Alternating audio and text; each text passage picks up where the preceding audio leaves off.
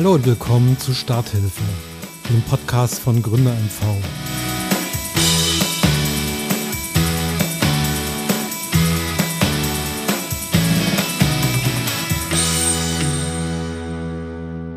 In unserer neuen Folge wollen wir uns dem Thema Resilienz, man könnte auch sagen Robustheit in wirtschaftlich schwierigen Zeiten aus zwei Perspektiven zuwenden. Gesprochen haben wir dazu auf der einen Seite mit Christian Atzel.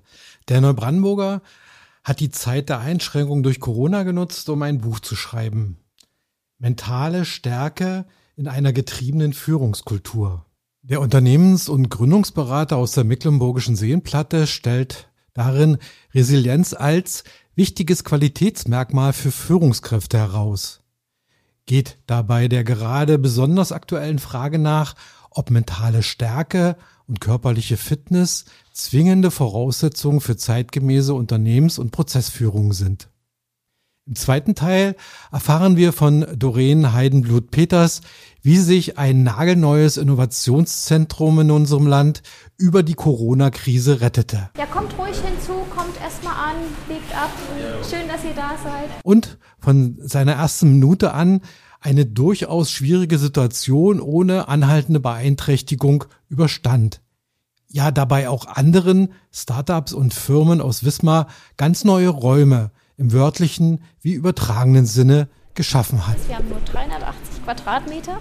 Genau als es losging mit der Corona-Pandemie und den Inzidenzwellen und dem Lockdown, steckten die frisch gebackenen Mitarbeiter von sechs digitalen Innovations- und Gründerzentren an den Hochschulstandorten in MV ihre ersten Fühler aus. Mecklenburg-Vorpommern, ein Ideenhafen für Unternehmer und Weiterdenker, junge Startups, etablierte Betriebe, traditionelles Handwerk und richtungsweisende Ideengeber, gemeinsam traten sie an, Zukunft in unserem Bundesland zu gestalten.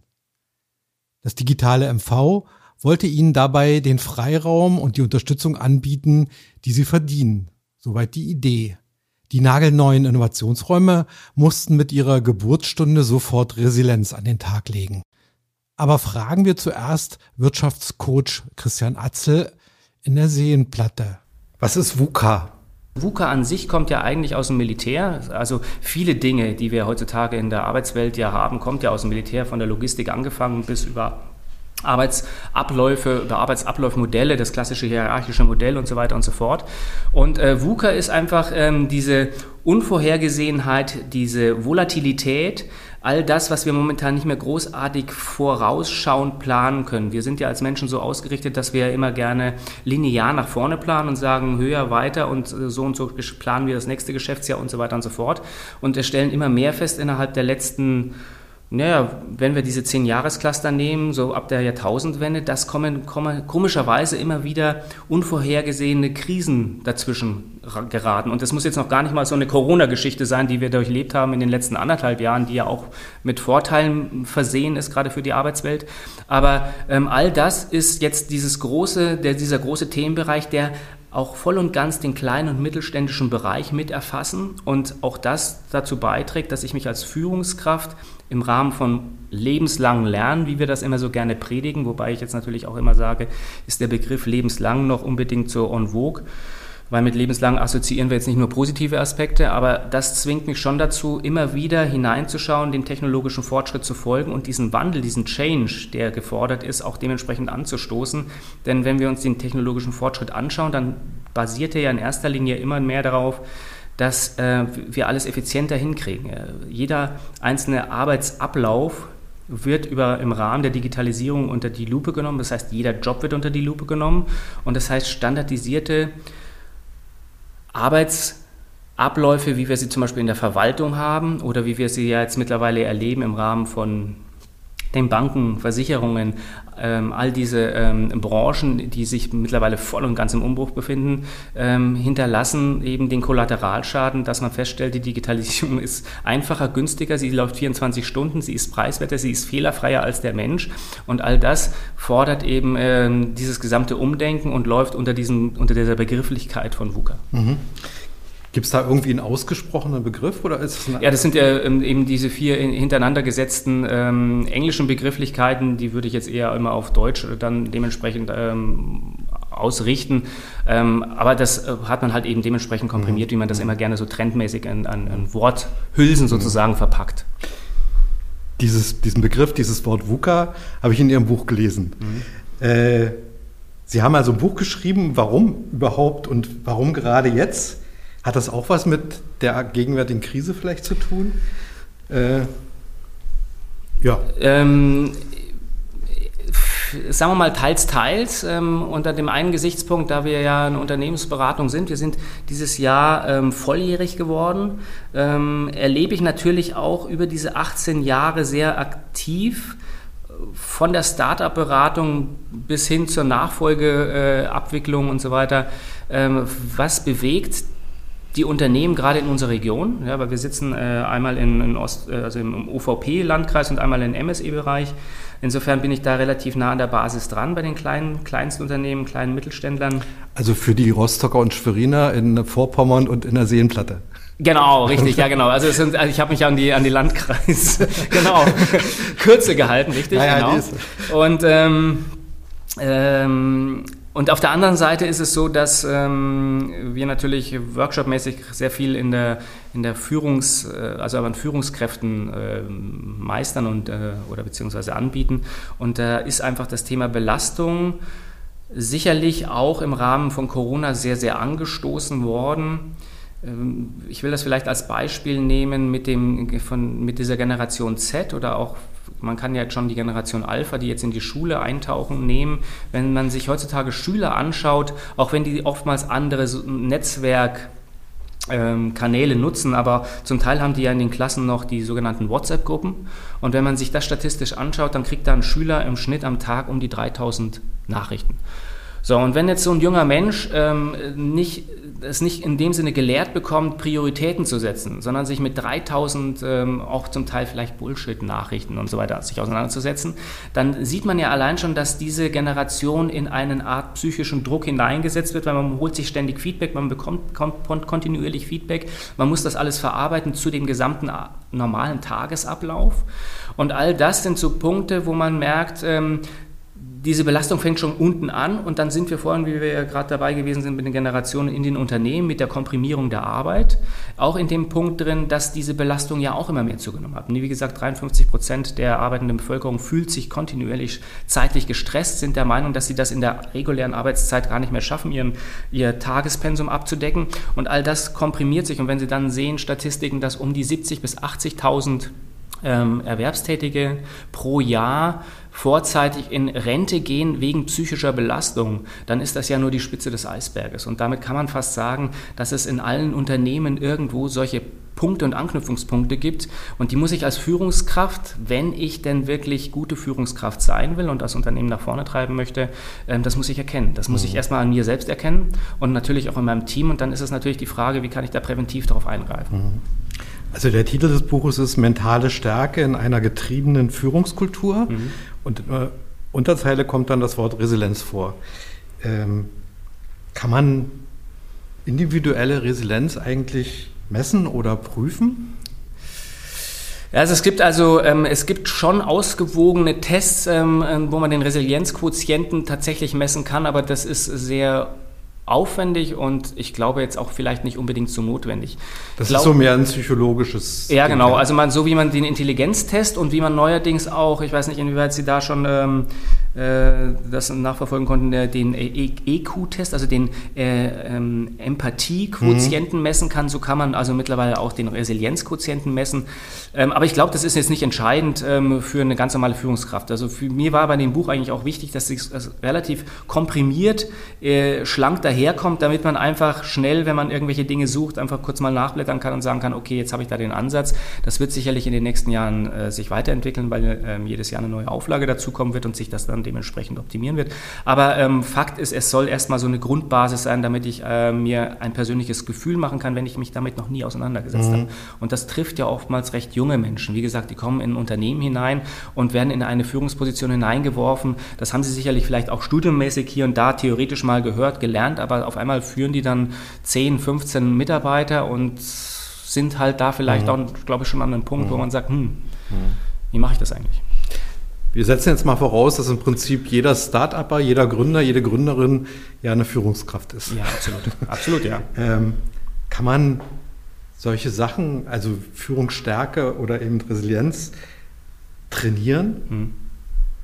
Das ist äh, durchaus möglich. Also ich sehe das ganz genauso. Jedes Startup, jeder Gründer ist automatisch an sich schon mal eine Führungskraft, weil erstens hat er sich ja schon mal den Mut genommen, äh, unternehmerisches also ein unternehmerisches Wagnis zu starten. Das heißt, ich muss abwägen zwischen Risiko und Chance und das heißt automatisch, es kann natürlich auch alles in die Hosen gehen und Resilienz heißt ja nichts anderes als Widerstandskraft. Das heißt, ähm, je stärker meine Resilienz, meine Widerstandskraft aufbereitet, vorbereitet ist, umso besser kann ich mit Drucksituationen umgehen, aber kann halt eben auch mit Schocksituationen in meinem Leben umgehen. Und diese Schocksituation könnte ja bei einem Startup durchaus sein, dass es eben nicht so klappt und ich vielleicht einen Bach runtergehe.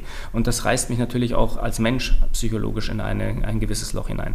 Ähm, Resilienz wächst perspektivisch natürlich mit unseren Lebenserfahrungen, aber es lässt sich, wenn ich zumindest ähm, die Schwerpunkte davon oder daraus weiß, ähm, natürlich auch im gewissen Sinne trainieren, weil es mich immer wieder darauf zurückführt, ähm, wie nehme ich dann selbst die Welt wahr, wie kann ich das auf einen sachlichen Punkt herunterbrechen und wie kann ich dann automatisch mein eigenes Verhalten auf die jeweilige Situation für mich bewerten. Jetzt ist natürlich die große Schwierigkeit in unserer Gesellschaft, wir sind äh, es nicht sozialisiert zum Thema gerade was Fehler angeht, mit Fehlern umzugehen. Ja? Also Fehler ist ja für uns immer ein rotes Tuch.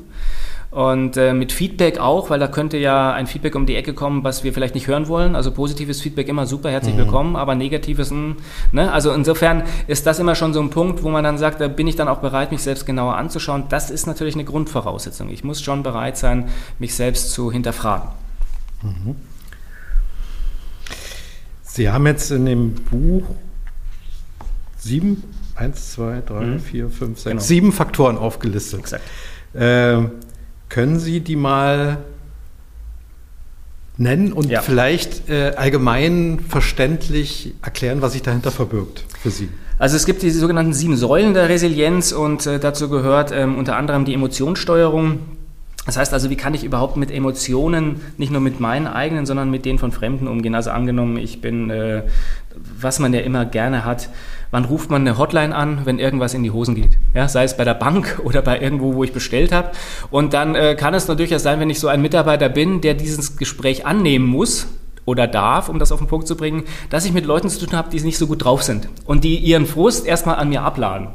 Und da wäre es dann schon ganz gut, wenn ich diese Emotionssteuerung einigermaßen im Griff habe, um immer diese Freundlichkeit erstmal äh, zu haben und vor allen Dingen den anderen erstmal auch aufzufangen.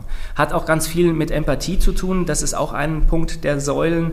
Das heißt, ich muss mich natürlich auch hineindenken können in den anderen. Also ähm, wie fühlt er sich gerade? Kann ich das auch nachvollziehen? Ja, okay, ich kann das tatsächlich nachvollziehen und wie kann ich dann lösungstechnisch ihm irgendwie entgegentreten? Auch das ist äh, ein, ein, eine Säule davon. Dann kommt die Impulssteuerung, da habe ich, ähm, oder die Impulskontrolle, ähm, für den einen oder anderen Fußballinteressierten vielleicht ähm, recht einfach. Er kann sich da an 2006 noch erinnern, an das ähm, Finale in Deutschland bei der Fußball-Weltmeisterschaft, die ja bei uns in Deutschland stattgefunden hat. Und äh, Sidan ja dann mit dem äh, entscheidenden Kopfstoß gegen den italienischen Gegenspieler dann vorgegangen ist, was ihn nicht unbedingt gerade äh, förderlich äh, hat aussehen lassen. Aber das zeigt einfach, da bin ich in einer Affektsituation, da habe ich mich mal kurz nicht unter Kontrolle, da flippe ich mal aus, um das mal auf den Punkt zu bringen. Das ist so diese Impulskontrolle, auch das lässt sich, lässt sich trainieren, aber auch das muss ich erstmal natürlich an mir zulassen und dementsprechend äh, erklären. Ähm, die Kausalanalyse ist eher so dass der Aspekt, wo ich äh, mich konditionieren kann. Äh, dem einen oder anderen sagt das vielleicht äh, die Ich-Botschaften etwas, also gewisse Dinge herunterzubrechen auf die sachliche Ebene, um genau nochmal zu bewerten, was ist jetzt eigentlich vorgefallen und sind diese emotionalen Ausbrüche, die ich bei mir spüre oder bei meinem Gegenüber überhaupt gerechtfertigt. Also über die sachliche Ebene kann man sehr, sehr viel, auch gerade im Rahmen von Konflikten, im Rahmen von Gesprächen und so weiter, wieder auf einen Punkt herunterbrechen, wo man sagt, ähm, das bringt den, den Team Spirit wieder in die richtige Richtung. Ähm, Selbst, wirklich, ähm, Selbstwirksamkeit ist der Punkt, wie bin ich persönlich ausgerichtet nach Neuem? Das heißt also, wie stehe ich zu Herausforderungen? Mm, wie zufrieden bin ich auch mit gewissen Herausforderungen und Zielen, die ich mir gesetzt habe? Oder gibt es dann irgendwann einen Punkt, wo ich sage, ich höre jetzt auf und lasse das einfach so dahin plätschern? Also auch dieser Punkt, hängt, wenn wir gerade bei den Startups waren, ist bei den Startups sicherlich sehr ausgeprägt, weil die natürlich hungrig sind nach Zielen, nach Neuausrichtungen. Aber wie sieht das aus, wenn ich in einem Unternehmen Führungskraft bin und da bin ich schon seit 20, 30 Jahren, habe ich dann diesen Hunger noch? Bin ich noch äh, bereit, eben nach vorne zu schauen und diese neue Zielorientierung dementsprechend nach vorne zu tragen? Ähm, realistischer Optimismus ist eigentlich so dieser Rettungsanker, irgendwie alles, äh, egal was passiert, das Gute zu sehen, zu wissen, dass ähm, auch wenn die Situation einfach im Moment wirklich so in die Hosen gegangen ist, dass ich das ab, mit einem gewissen Zeitabstand anders sehen werde, dass ich sagen werde, es war gut, dass das und das in meinem Leben eingetreten ist, weil dadurch habe ich halt den nächsten Schritt gemacht oder habe diese Person kennengelernt oder konnte dieser Person dementsprechend weiterhelfen. Und ähm, die Zielorientiertheit zum Schluss, ähm, da geht es bei dieser Zielorientiertheit eher darum, unabhängig wie das mein Umfeld sieht, dass ja auch gerne mich, wenn ich Veränderungen ähm, anstoßen möchte oder einen anderen Weg gehen möchte, mich ja gerne immer wieder zurückhalten möchte, um zu sagen, nee, weil sonst müssen wir uns ja auch verändern. Also bleib mal bitte schön auf dem Stand, wo du jetzt bist. Also auch diesen Zielhunger zum Schluss ähm, dann dementsprechend noch mit äh, ist dann sozusagen die siebte Säule, die dann da eine entscheidende Rolle spielt. Und all das lässt sich tatsächlich, so wie im Sport, muss man ganz konkret sagen, lässt sich tatsächlich wie im Sport trainieren mhm. und vorantreiben, aber halt eben eher auf der mentalen Ebene.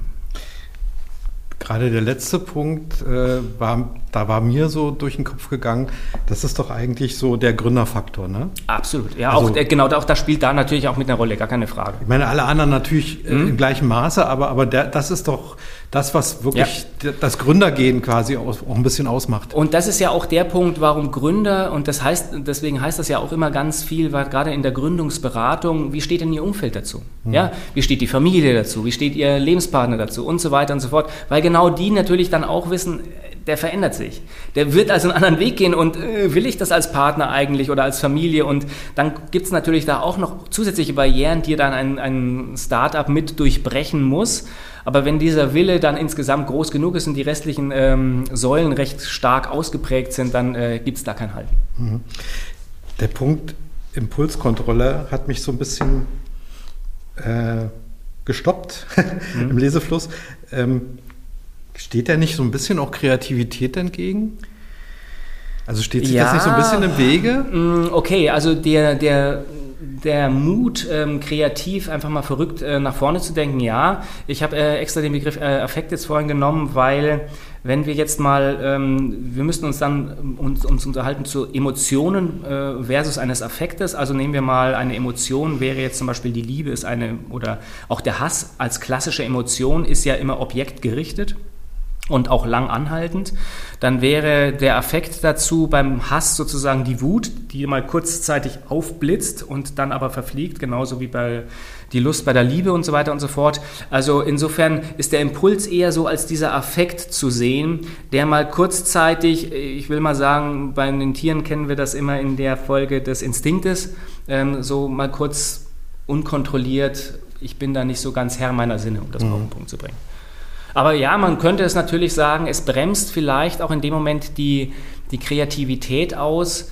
Ähm, da muss man vielleicht eher rüberblicken dann nochmal zum Thema äh, Zielorientiertheit und so weiter, weil ähm, viele, gerade bei den Startups, zwingt mich ja das, äh, das Gründen ja dazu, kreativ äh, um die Ecke zu denken. Mhm. Also ich glaube nicht, dass es unmittelbar widerspricht, sondern ähm, wenn wir jetzt mal diese Impulskontrolle uns äh, betrachten, wenn ich in einem Team bin und äh, ich bin einer, der kontinuierlich ausflippt, dann hat das natürlich eine Wirkung auf das Team. Und mhm. ob dann das Team mir dann weiterhin folgen wird und natürlich auch mhm. dementsprechend mhm. ähm, der Team Spirit dadurch entsteht, wage ich jetzt zu mhm. bezweifeln. Oder ob dann die betreffende Person mal in sich oder sich am Spiegel anschauen sollte und sagen sollte, okay, ich, ich kann das vielleicht doch verändern. Und dann mhm. muss ich halt eben öfter mal laufen gehen oder einen Boxsack reindreschen oder sonst was in der Richtung. Mhm. Also da gibt es dann ja auch Methoden und Möglichkeiten.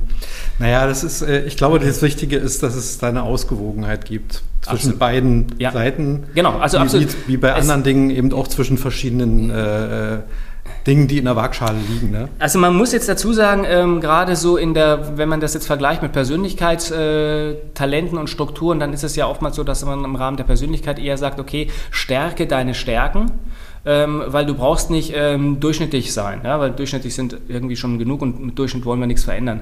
Aber bei der Impuls, äh, beziehungsweise bei den sieben Säulen der Resilienz ist es so, da hilft mir dieser äh, Durchschnitt viel mehr. Das, da hilft mir nichts, wenn ich da ein, zwei Punkte extrem ausgewogen mhm. habe und mit dem anderen reiße ich in, in, hinten wieder das Loch auf. Also hier ist es tatsächlich so gewünscht, dass alle sieben Säulen so einigermaßen gut bespielt werden, damit ich in mir vielleicht auch selbst mehr Ruhe und Kraft jetzt naja, und es ist äh, erfahrungsgemäß so, wenn ich einen kreativen Gründer mit einer ganz tollen Geschäftsidee habe, dann fehlt es oft an, ich sag mal, betriebswirtschaftlichen Kontinuität. Und es ist dann immer gut, also ich kenne eine Reihe von Startups, die haben sich dann einfach den passenden dazugeholt. Äh, und dann hat man eben wieder diese Ausgewogenheit, genau. dieses Gleichgewicht und äh, so kann man das. Das geht dann bei solchen Sachen, aber bei mir bei der Persönlichkeit geht es natürlich mit den mhm. sieben Säulen nicht, da kann ich mir kein anderer dazu. Und nee, insofern bleibt es da halt dann an dem Punkt. Aber absolut ja. richtig, genau. Eine ganz aktuelle KfW-Studie schreibt, eine höhere Krisenresilienz kann auch bei Unternehmen festgestellt werden, die bereits im Vorfeld Innovations- und Digitalisierungsprojekte durchgeführt und so Kompetenzen und einen höheren Digitalisierungsgrad aufgebaut haben. Was haben, wir haben es ja vorhin schon mal angerissen, äh, was haben Digitalisierung und Resilienz zu tun? Naja, der, der Punkt ist, ähm, ich habe ja als Unternehmen grundsätzlich immer die Aufgabe, wenn der technologische Fortschritt kommt, also die Industrie 4.0, kurz gesagt Digitalisierung, ja jedes, jede Möglichkeit, also jede Methode, jedes, äh, jede, jede Arbeitsablaufoptimierung zu prüfen, was bringt mir das unternehmerisch für einen Vorteil? Also welcher Nutzen steckt dahinter? In der Regel steckt immer ein Nutzen schon automatisch mit drin, nämlich Faktor Zeitgewinn. So, dazu brauche ich aber natürlich auch ein breit gefächertes Team, die offen sind für diesen Wandel, die sich also nicht dagegen stemmen und sagen, äh, haben wir früher schon immer so gemacht und jetzt müssen wir uns das Neue nicht genauer dementsprechend anschauen. Diese Gefahren haben natürlich Startups in dem Sinne nicht, weil die kommen ja schon in diesen Strudel hinein und haben oftmals Gleichgesinnte an ihrer Seite, egal in welchem Branchenbereich, die neugierig auf Neues sind, die zielorientiert sind und die gemeinsam an einem Strang ziehen. Ähm, das heißt also, die haben dieses Problem erstmal noch nicht. Zurückbleiben immer die alteingesessenen Unternehmen. Wenn Sie sich ganz konkret den, ähm, es gibt seit Mitte der, des 20. Jahrhunderts wird der, der, der, die Lebensdauer der S&P 500 Unternehmen jährlich gemessen. Also die 500 wertvollsten Unternehmen im S&P 500. Und äh, als man damit angefangen hat, war die durchschnittliche Lebensdauer eines solchen großen Konzernes bei 75 Jahren. Mittlerweile ist das auf 25 Jahren geschmolzen. Das ist unter anderem auch ein Grund, warum Larry Page, einer der Google-Gründer, äh, sagt, wir schütten nicht so viel Geld an unsere äh, Aktionäre aus, sondern wir investieren immer in neue Ideen. Das heißt, wenn man mal googelt und dann äh, Moonshots eingibt, dann findet man die ganzen Ideen, worin Google investiert. Das ist beim selbstfahrenden Fahrzeug, das ist bei den Ballons über den Wüsten, damit Internet in die ganze Welt kommt und so weiter und so fort. Es sind insgesamt so, glaube ich, knapp um die zehn neuen Geschäftsideen, die die da anreißen, wovon die genau wissen, dass 80 Prozent nichts werden. Aber die restlichen 20 Prozent, die funktionieren, die werden zukünftig dann auch dann dementsprechend das weitere Geld bringen. Und das ist dieses, dieser Punkt. Hier ist tatsächlich die Geschäftsleitung so ausgerichtet, dass diese Verkrustung im Unternehmen, diese sogenannte Bequemlichkeit, die wir so nach 10, 20 Jahren einnehmen, wo wir sagen, es läuft ja und ähm, müssen wir uns jetzt unbedingt neu ausrichten und ist Corona wirklich so schlimm oder können wir das Geschäftsmodell genauso weitermachen wie vorher? Ähm, das ist eben diese große Gefahr, die dann einem dazu führt, dass diese Widerstandsfähigkeit halt nachlässt. Und darum ist es eben heutzutage eben sehr wichtig, unabhängig der Generation, die ich im Unternehmen habe, all diese Führungskräfte mitzunehmen, diese Transparenz auszuspielen und zu sagen, wie wichtig ist das, das Neuausrichten in diese Richtung.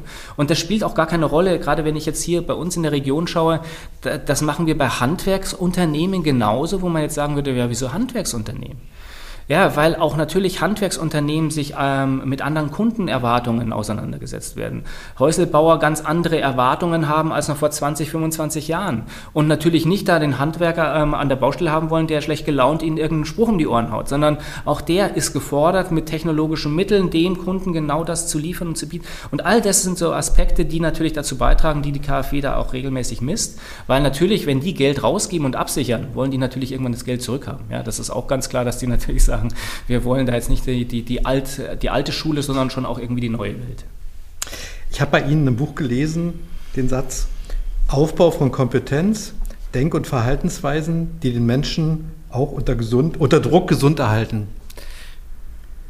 Das würde ich jedem Gründer, jeder Gründerin vor seinem Start neben der Erstellung eines Businessplans als Training verschreiben. Und wenn, die das, und wenn das nicht als Training ist, dann lernen die es aber recht schnell. Also das heißt, in, in die Situation komme ich immer sowieso insgesamt sehr schnell, denn gerade bei den äh, wirklich guten Startups ist es ja oftmals so, dass es ja auch um Kapital geht. Und das brauche ich spätestens dann entweder vielleicht von der Bank, wo ich dann vielleicht schon mal das erste Mal gegen die Wand laufe, oder von privaten Geldgebern, wo ich allein diesem Druck schon ausgesetzt bin und mit Herausforderungen ähm, konfrontiert werde, die ich äh, so am Anfang nicht auf meiner Linie hatte, weil ich wollte vielleicht nur meine Geschäftsidee zum Fliegen bringen und mehr nicht.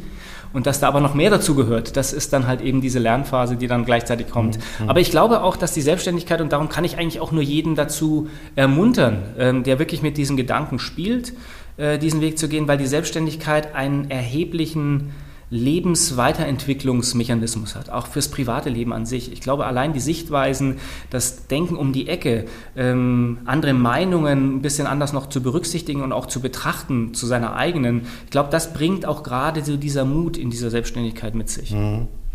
Naja, ich habe noch einen anderen Aspekt. Äh, wir haben mehrfach auch in diesem Podcast äh, über Gründerinnen gesprochen, mhm. über Frauen, die mhm. gründen wollen. Und da ist immer wieder bei meinen Gesprächspartnerinnen zu, äh, zum Tragen gekommen, dass für die der Grund zum Gründen oft auch war, eben ihr eigenes Ding zu machen. Also, also nicht mehr jemanden vor der Nase zu haben, der sagt, wie es gemacht wird und wie es geht, sondern zu sagen, ich mache mein, meins, ich mache es so, wie ich will, ich organisiere mich so, wie ich möchte.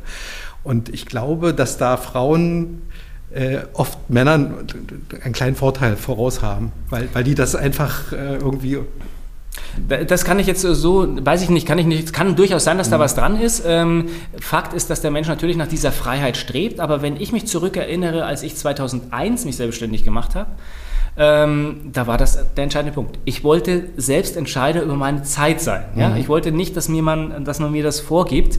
Und ähm, ich glaube, das trägt sich auch bis heute durch. Ich glaube eher, dass Frauen leider trotz der gesamten Emanzipi äh, Emanzipierung ähm, es doch noch immer einen Schritt schwerer haben. Gerade was dieses, vielleicht ist es aber auch wollen wir es mal positiv für die Familien denken, ähm, dass die Familien sie davon abhalten möchten, um diesen Stress oder unnötigen Stress aus deren Sicht vielleicht, ähm, dass sie da ausgesetzt werden. Aber auf der anderen Seite muss man einfach sagen, mit diesem Stress lernt man fürs Leben so viel und ähm, ich glaube, daher ist es völlig egal, geschlechtlich. Ähm, ich kann es nur jedem empfehlen, den Weg dieser Freiheit eben zu suchen und zu gehen. Und man muss jetzt natürlich auch immer noch sehen, äh, leider ist Deutschland da ein sehr äh, konservatives, äh, vielleicht auch Oldschool-Land, gerade wenn man scheitert und das gehört halt leider zum Gründen mit dazu. Dann ist man in Deutschland eher nach einem solchen Scheitern ein gebranntes Kind, mhm. während äh, in, in, den angelsächsischen Ländern, in Amerika und so weiter, es einfach völlig anders aussieht, weil der, die Bank dann sagt, okay, wir geben dir vielleicht beim zweiten Mal viel lieber Geld, weil du hast ja schon einmal erlebt, wie es nicht geht. Ja? Und wir gehen davon aus, dass es beim zweiten Mal nicht passiert. Und das davon wird immer ganz viel geredet, aber ehrlich gesagt, äh, bei den Banken, bei den Geldgebern an sich, kann ich noch nicht feststellen, dass dann Umdenken stattfindet. Mhm. Und daher ist es immer sehr bitter für gerade diejenigen, auch jetzt, wenn wir uns auf Corona uns das äh, anschauen, die vielleicht wirklich in die Corona-Zeit hineingestartet sind und dann vielleicht da eine harte Pille nehmen mussten und das vielleicht nicht so geklappt mhm. hat. Was mir sehr gut gefallen hat beim Lesen, äh, ist das Hans im Glück-Prinzip. Können Sie das mal vielleicht kurz äh, erläutern, was sich dahinter verbirgt? Naja, also ähm, vereinfacht heruntergebrochen ähm, würde ich vielleicht das äh, so auf den Punkt bringen, wenn wir sagen, Mentales wird Reales, dann ist es schon so, dass ich ähm, mir, dass ich ja der Regisseur meines, meines Lebens bin und irgendwann meiner eigenen Entwicklung und bei Startups gerade ja auch irgendwo diese grundlegende Regisseurarbeit habe am Anfang, wie, wie male ich mein unternehmerisches Buch aus. Und je mehr ich natürlich da und je tiefer und ich an, an gewisse Aspekte daran glaube, unabhängig der Steine, die man mir da noch im Weg legen wird, ähm, werde ich auch diesen Weg und diesen Erfolg dementsprechend auch nehmen. Und ich glaube, diesen Mut ähm, zu haben, der basiert halt einfach auf, auf den sieben Säulen der Resilienz, also wie stark bin ich da, wie, wie stark bin ich da gefestigt, ähm, um das vielleicht auch nochmal zu relativieren, was wir am Anfang hatten. Ähm, na klar le lerne ich durch dieses ähm, äh, durch meine Lebensentwicklung, durch meine Lebensjahre für meine Resilienz dazu. Aber wenn ich natürlich als junger Mensch aus einem sehr gefestigten Elternhaus komme, wo man mir Werte vorgelebt hat, also nicht nur gepredigt, sondern wirklich gelebt hat, dann komme ich natürlich schon mit einem Grundfundament raus, wo ich sagen kann, äh, ich kann an mich glauben. Ich, ich weiß, welche Stärken in mir stehen und natürlich, ja, es wird äh, gewisse Sachen, Thema VUCA-Welt, mir werden mir zwischen die, äh, in die Parade fahren und da wird das eine oder andere nicht klappen. Aber insgesamt werde ich dann diesen Weg, dieses Glückseligsein irgendwann dann auch mal annähernd mhm. Erreichen. Mhm. mhm. Kommen wir mal auf das Thema dynamische Situationen, die im Buch auch eine Rolle spielen. Äh, ist ja auch gerade ganz aktuell, äh, wir sind ja in einer so hochdynamischen Situation, alle irgendwie durch diese Corona-Krise. Mhm. Äh, Sie schreiben da äh, und setzen zusammen Beweglichkeit bei gleichzeitiger Verlässlichkeit, Flexibilität bei mhm. gleichzeitiger Planbarkeit, Situationsbezug bei gleichzeitiger Stetigkeit. Das sind alles Dinge, die ich im Augenblick jeden Tag irgendwie mhm. erlebe. Bei mir, bei mir im Unternehmen, äh, bei anderen Unternehmen, äh, in der Gesamtwirtschaft, in der Politik. Ähm, aber das, ist das nicht eigentlich die Quadratur des Kreises? Das sind doch alles Dinge, die mhm. eigentlich gar nicht so zusammenpassen. Genau, absolut. Es sind diese sogenannten Widersprüche eigentlich, die da in dem Sinne auftreten, ähm, aber die auch ein bisschen dazu beitragen sollen, was ich gesagt hatte, dass die ähm, ähm, diese, diese Vertikalplanung, die wir immer haben, äh, uns aus der alten, ich sage das mal, aus unserer alten betriebswirtschaftlichen Welt uns so entwickelt haben. Ja, wir haben Pläne geschmiedet, wie die jeweiligen Geschäftsrichtungen und wie die jeweilige Entwicklung auszusehen hat. Und alte Welt sage ich deswegen aus betriebswirtschaftlicher Sicht, weil das auch für mich äh, ein Punkt äh, war, äh, das zu verändern. Man lernt durch die klassische Betriebswirtschaft ja immer, dass äh, das positiv ist, was man anfassen kann. Ja, der Fuhrpark und das Immobiliar und, und dies und jenes, die Produktionsmaschinen. Und der Mensch an sich, der, der das Unternehmen ja mitsteuert, lenkt und optimiert, ähm, immer auf der Passivseite der Bilanz auftaucht, nämlich bei den Kosten. Und damit wir immer irgendwie den Aspekt haben, Mensch ist irgendwie doch immer ein bisschen nachteilig und irgendwie störend und irgendwie passt das nicht so richtig. Und wir durch diese hierarchische, auf der anderen Seite durch die hierarchische Entwicklung als Führungskraft immer der Meinung sind, je mehr wir unter uns haben, umso wichtiger bin ich als Führungskraft. All das äh, wandelt sich aber im Rahmen der äh, VUCA-Welt, weil ich als ähm, Führungskraft eigentlich mich komplett umdrehen muss und eigentlich jeden Tag meine Leute fragen muss, wie kann ich euch helfen? Ähm, denn all die schaffen mir ja Zeit. Die schaffen mir dazu die Zeit, damit ich diese Planung, diese Vorausschau, wie verändert sich kontinuierlich der Markt? Was hat das jetzt momentan aktuell die Auswirkungen mit den Produktionsproblemen, äh, dass wir nicht genug ähm, Material rankriegen? Wie muss ich mich dementsprechend ausrichten? Was hat das aber für eine Folge, weil wir momentan äh, im Rahmen der Inflation wohl gewisse Schwierigkeiten erwarten? Wie muss ich das finanzstrategisch ausrichten? All das sind Punkte, die wir von früher so nicht planerisch gelernt haben. Aber all diese Punkte muss ich heutzutage heutzutage tagtäglich auf dem, auf dem Schirm haben. Das heißt, ich kann als Führungskraft nicht kontinuierlich Tagesgeschäft in meiner Branche machen, sondern das müssen meine Leute tun. Das heißt, ich muss ein hohes Vertrauen nach unten absetzen und durch dieses hohe Vertrauen entscheiden die hoffentlich effizient. Und das bedeutet, ich muss sie kontinuierlich fragen, wie kann ich euch helfen, damit das bei euch effizienter läuft, damit ich all diese Punkte eben dementsprechend auf dem Schirm habe. Und ja, das widerspricht sich und das ist ein sehr hoher Zeit- und Aufwand an sich. Und da sind wir wieder beim Anfang, was wir hatten mit Arbeitszeit, Arbeitswelt. Wann mache ich das? Bin ich da eher äh, ganztägig gefordert, 24 Stunden? Bin ich da nur in diesen sogenannten 8, 9 Stunden gefordert oder und, und, und, und, und? Also das sind schon, schon Punkte, die ich natürlich im Rahmen dieser äh, Sensibilisierung auf dem Schirm haben muss. Mhm. Würden Sie vielleicht kurz vor Schluss mhm. mal Ihr eigenes Idealbild eines Unternehmens zeichnen, in dem gesundheitsgerechte Mitarbeiterführung gelebter Alltag ist? Ja, das ist dann schon die Frage, wie groß ist dann das Unternehmen und dies und jenes. Aber Nein, nehmen wir ähm, mal so ein Startup mit, mit vielleicht fünf oder sechs Mitarbeitern. Das ist nehmen so wir, ja, nehmen wir mal ein Startup vielleicht, genau, weil wir den Startup ja vielleicht einfach was mitgeben wollen. Das Startup ist so, dass es in der Regel finden sich ja immer Gleichgesinnte mit ein, weil sie die gleiche Geschäftsidee haben und entwickeln. Und da ist ja schon mal immer erstmal die Frage aufgrund der Persönlichkeitsstrukturen, ist das unbedingt der optimale Mix? Das heißt also, hier muss ich ja eh schon mal schauen, äh, was fällt, fällt bei uns hinten runter, weil wir ja alle in eine Richtung stoßen. Dann kommt der Lauf der Zeit, das Tagesgeschäft und ich stelle mir Leute dementsprechend ein. Das heißt, ich habe als Unternehmen ja schon mal keine dementsprechende Grundorganisation. Ich möchte die natürlich auch, wenn es geht, nicht hierarchisch aufbauen, sondern eher agil. Das heißt also, auch hier muss ich schon mal schauen, wie kann ich die äh, jeweiligen Persönlichkeiten im Rahmen des Auswahlverfahrens schon mal filtern. Das heißt, das, der zweite Punkt ist, wie sehr bin ich als Startup bereit, transparent von Anfang an einem neuen alle Informationen auch mit zur Verfügung zu, stehen, äh, zu stellen? Oder wie bin ich von meiner Persönlichkeitsstruktur ausgerichtet, dass ich sage, nee, da könnt ihr mir was klauen und dann macht er sich vielleicht mit der Geschäftsidee auch selbstständig und sonst was in der Richtung? Wie bereit bin ich in dem Sinne auch tatsächlich Diener zu sein? Diener für, und das, ich nehme den Begriff deswegen absichtlich, wie sehr bin ich bereit, Diener für meine Mitarbeiter zu sein? Ja, weil dienen ist ja auch nicht unbedingt immer so positiv mhm. mit uns, äh, bei uns besetzt und belegt.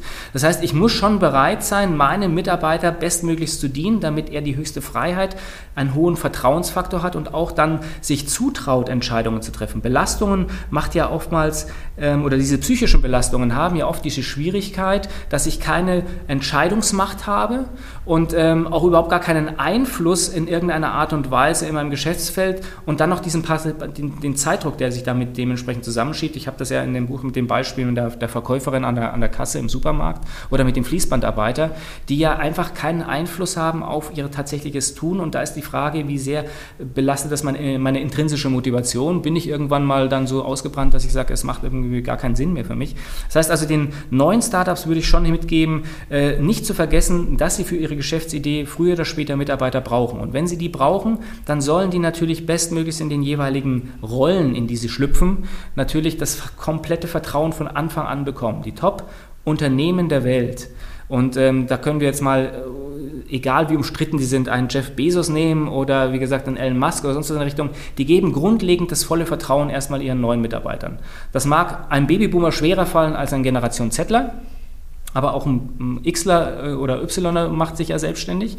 Ähm, und erst wenn dieses Vertrauen eben so nicht erfüllt werden kann, dann kann ich immer noch sagen, okay, ich dampf, ich dampf das dementsprechend nach links ein aber nichtsdestotrotz bietet mir dieser Mensch ja Zeit, er verschafft mir Zeit.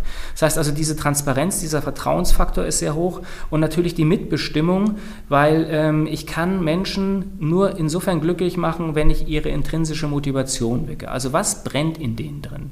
Da kann ich äh, von außen kommen und sie zuschütten mit Geld, extrinsisch und sonst was in der Richtung, das hält aber nicht an, das wird irgendwann zur Selbstverständlichkeit. Das heißt, ich muss schon immer irgendwie nah am Puls sein als Führungskraft, erkennen, wofür brennt er, wo kann ich ihm Erweiterungsfelder geben, und welchen Zeitvorteil schafft er mir dadurch, damit ich wieder neu, gerade im Rahmen der VUCA-Welt, mich neu ausrichten kann. Ich glaube, das ist ein entscheidender Punkt. Ähm, dadurch, glaube ich, kann sich eine, so ein agiles Team in sich von klein auf entwickeln. Das ist natürlich für ein Startup einfacher als für ein bestehendes Unternehmen, mhm. was 10, 20 Jahre ist und sich komplett umwälzen muss. Gut.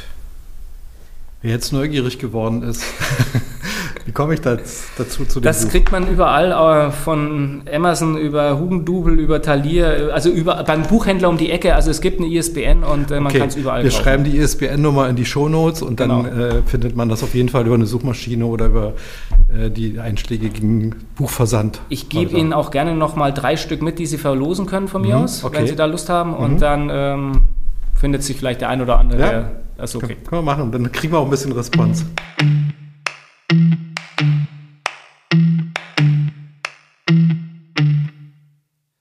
als es losging mit der Corona-Krise und den Inzidenzwellen und dem Lockdown, steckten die frisch gebackenen Mitarbeiter von sechs digitalen Innovations- und Gründerzentren in den Hochschulstandorten in MV ihre ersten Fühler aus. Die nagelneuen Innovationsräume mussten mit ihrer Geburtsstunde sofort Resilienz an den Tag legen. Wir erinnern uns kurz, was das ist, die Fähigkeit, schwierige Lebenssituationen ohne anhaltende Beeinträchtigungen zu überstehen. Werfen wir also mal einen Blick in das kleinste der digitalen Innovationszentren im Lande, das sich im Wismarer Hafen angesiedelt hat.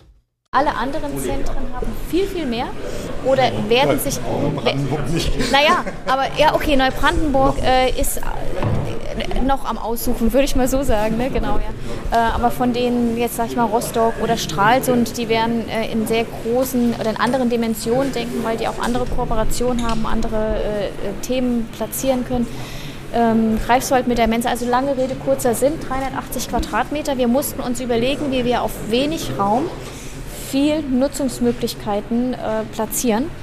Daher ist unsere Überschrift äh, Variabilität.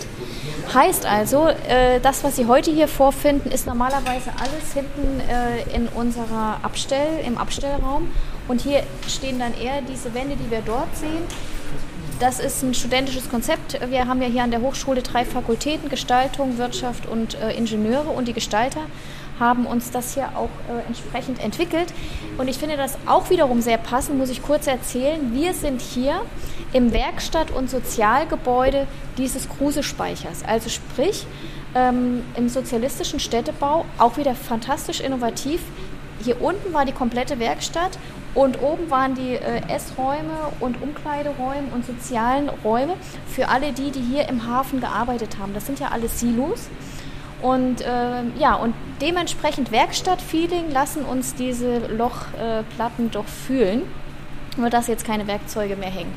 Ja, und damit können wir hier die Räume ein Stück weit abtrennen. Hier vorne ist das Pitch-Deck, großer Beamer, sehen wir ja.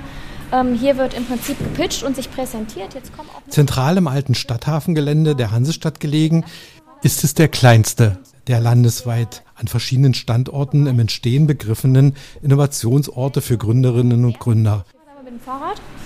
Und der Bereich dient uns auch als Projektionsfläche oder Werbefläche für Unternehmer. Also hier stellen wir auf dem Bildschirm einerseits natürlich unsere Startups vor, aber wollen wir viel, viel stärker, und das ist jetzt, habe ich vorhin gar nicht gesagt, auch noch die regionale Unternehmerlandschaft platzieren. Also auch hier, wenn Sie Lust haben, Zeit haben, haben hier auch viele Touristen. Ja, also es ist ja natürlich auch hier Touri-Meile und es ist immer cool, wenn wir nicht nur digitales MV hier bewerben können, sondern auch IT-Unternehmen äh, hier präsentieren können. Okay. So, ähm, und dann gehen wir mal weiter.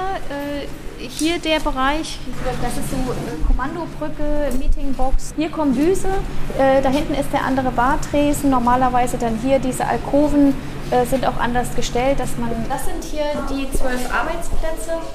Das ist äh, der Bereich wo wir sagen, hier werden Segel gesetzt. Äh, der, das Working Lab hier äh, bieten wir Flexdesk. Wir haben das ähm, Im Moment sitzt hier ein, ein größeres Team, äh, Matix zum Beispiel, die das ganze Thema äh, Sport, Fußball ähm, ins Visier genommen haben. Der Karl Kober, der ist nachher auch hier, der kann vielleicht kurz was sagen. Ein anderes Team, äh, MV Liebe, kann sich auch kurz vorstellen. Da geht es um das Thema Logistikthemen äh, oder Logistik neu zu denken für regionale Bauernhöfe, auch ein spannendes Thema.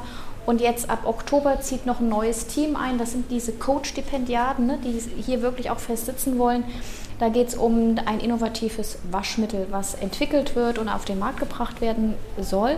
Und darüber hinaus haben wir äh, auch zwei Unternehmer, die wirklich diesen Tisch fest gemietet haben. Ähm, und es ist letztlich aber doch ein stetiger Wechsel. Und von daher können Sie jederzeit gerne anrufen und fragen, ob wir noch einen freien Platz haben. Ähm, dann machen wir das möglich. Wir sind hier auch umgeben, das ist sicher auch keine Überraschung von Ferienhausvermietungsanbietern, die oben wohnen, hier arbeiten und am Strand dann ab und zu Nachmittagsurlaub machen. Auch das sind Konzepte, die wir hier versuchen mit zu bespielen. Ja, das sind unsere Telefonboxen, denn normalerweise darf hier gar nicht so viel geredet werden. Das ist auch nochmal ganz schön, äh, dass wir uns auch disziplinieren. Angebunden an die Forschungs GmbH ist der Innovation Port in Wismar eine Einrichtung der Hochschule dort und ergänzt eine Schnittstelle zwischen Hochschule, Hansestadt, Technologie- und Gewerbezentrum sowie Wirtschaft.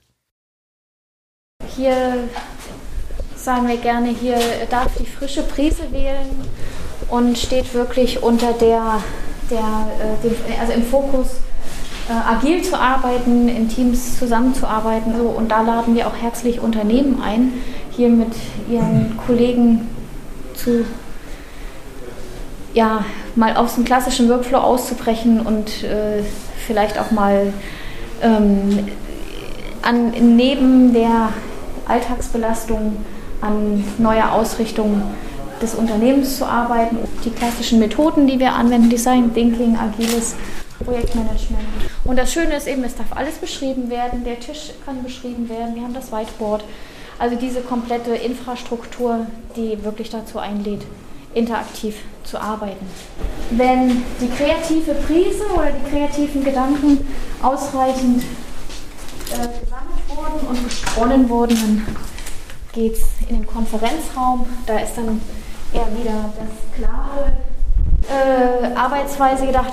Aber hier kann, wenn wir ein Akustikproblem auch noch bewältigt haben, auch äh, entsprechend digital konferiert werden als Konferenzraum für bis zu zehn Personen. Theoretisch nutzbar. Bis jetzt äh, tatsächlich wirklich eine, eine, eine, spannende Nachfrage. Also es kann, seit Ende Mai kann man ja wieder sich treffen und, und nutzen und ich kann sagen, seitdem haben wir auch wöchentlich Nutzungsanfragen. Die Startups, also wenn wir uns nicht digital treffen, aber eben auch viele Teams hier sporadisch hier, so wie sie es entsprechend brauchen. Wir haben jetzt relativ viele Termine, auch so mit Unternehmerverband und, und anderen äh, Abendveranstaltungen, unsere klassischen. Äh, und da ist schon relativ viel, was, was wir durchführen. Und ich bin mal gespannt, ähm, ob wir sie vielleicht auch einfach mal in einen unserer Netzwerk, unserer Netzwerkabende hier einladen können, weil ich vermute, dass sie dann noch mehr Gesichter von den Startups auch treffen werden. Ne? Und wie viele Arbeitsplätze wären denkbar theoretisch? Für, äh, Im Working Lab sind es zwölf. Und wie komme ich an so einen Arbeitsplatz? Über die Webseite. Ein Buchungssystem ist noch in der Entstehung und äh, kann dann eben entsprechend oder eben auch über telefonische Anfrage oder per Mail angefragt und gebucht werden. Mhm. Und für alle Startups und Gründer, deren Gründung nicht länger als ein Jahr zurückliegt, ist die Infrastruktur hier auch kostenfrei. Ob ein kurzzeitiges verfügbar. Ausbrechen aus dem klassischen Workflow gewünscht ist oder ein Lern- und Experimentierraum gebraucht wird, am Hafen wird es möglich. Variable Workshop-Arrangements sind buchbar um den digitalen Transformationsprozess im Team in kreativer Atmosphäre zu starten. Startups, die sich entscheiden, ein digitales Geschäftsmodell zu fokussieren, können sich auf einen kostenfreien zwölfmonatigen Arbeitsplatz bewerben. Begleitung, Coaching, ein konstruktives Netzwerk sind inklusive und das neben einer großen Community. Und wir verwöhnen die ja auch. Ne? Also das TGZ ist eine schöne Location, hier das ist eine schöne Location und äh, man wünscht sich genau diese Atmosphäre. Und von daher wäre das großartig, wenn wir hier für so einen Komplex nochmal so einen innovativen Baustein mit integrieren könnten. Gründer MV Podcast für Startups aus dem schönsten Bundesland.